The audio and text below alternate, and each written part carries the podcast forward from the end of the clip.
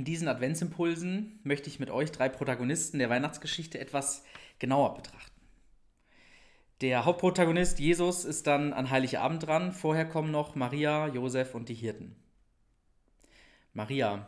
E-, ehrlich gesagt konnte ich mit Maria noch nie so viel anfangen. Ich bin in einer evangelischen Freikirche im Siegerland groß geworden. Da gab es keine Marienverehrung oder sowas. Maria war für mich dann interessant, wenn ich den Josef beim Krippenspiel spielen durfte, denn dann war ich natürlich ganz gespannt, wer denn Maria sein würde. Bei meinen katholischen Geschwistern ist das natürlich anders. Da hat Maria eine ganz andere, viel wichtigere Bedeutung. Sie wird Mutter Gottes genannt.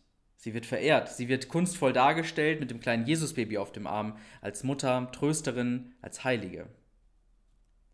Wer ist diese Maria? Und die wichtigste Frage, hat Maria irgendeine Bedeutung für mich, vielleicht für dich und wenn ja, welche? Maria macht eine Begegnung. Man kann sagen, eine ziemlich besondere Begegnung, denn ihr erscheint ein Engel. Und dieser Engel hat vielleicht die verrückteste Botschaft dabei, die man einer jungen Teenagerfrau so überbringen kann. Du wirst schwanger werden. Und du wirst einen ziemlich besonderen Sohn zur Welt bringen, denn in diesem Sohn kommt Gott zur Welt. Menschen werden in deinem Sohn Gott selbst erkennen. Ich stelle mir vor, wie Maria den Engel ziemlich verwundert anschaut. Das ist keine Situation, auf die man sich als junge Frau vorbereitet. Sie erzählt dem Engel, dass sie ja noch mit gar keinem Mann geschlafen habe und dann das Ganze ja eigentlich gar nicht sein könne. Schwanger, Baby, Gott und so. Das Ganze klingt erstmal nach einer völlig verrückten Geschichte und das ist es ja irgendwie auch.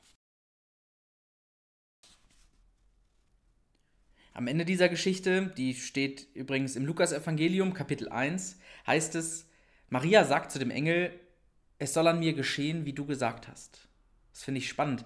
Da erhält eine junge Frau im wahrsten Sinne des Wortes aus heiterem Himmel eine Botschaft von Gott, sie werde ein Kind zur Welt bringen. Und sie sagt, okay, dann mach mal, ich bin dabei. Maria interessiert hier nicht so sehr, wie das alles funktionieren soll was aus ihr werden wird, wie sie das Josef verklickern soll, auch dass sie ja noch gar keinen Sex hat, ist in der Geschichte völlig zweitrangig. Was in dieser Geschichte im Fokus steht, ist, Gott spricht Maria an. Vielleicht würden wir heute sagen, Gott stellte einen Projektantrag. Mit allem drum und dran. Er stattet sie aus mit allem, was sie für dieses Projekt braucht. Kraft, Zeit, Mut, Geduld und vor allem Gnade.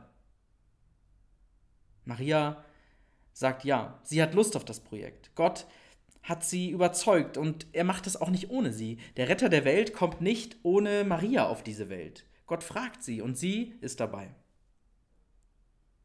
Welchen Projektantrag stellt Gott an dich? Was macht Gott nicht ohne dich?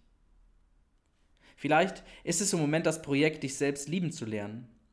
Gott stattet Maria mit Gnade aus. Vielleicht brauchst du die Gnade gerade am meisten für dich selbst. Vielleicht ist es im Moment das Projekt, auch mal die Scheiße auszuhalten. Was auch immer das ist. Gott stattet Maria mit Gnade aus. Vielleicht hilft er dir dabei, gnädig mit deinem Leben zu sein. Vielleicht ist es im Moment das Projekt, den nächsten Schritt zu gehen, weiterzumachen, nicht aufzugeben, dran zu bleiben. Vielleicht ist es auch das Projekt, deine Mitmenschen zu lieben, gerade in dieser verrückten Zeit. Was es auch ist. Bist du dabei?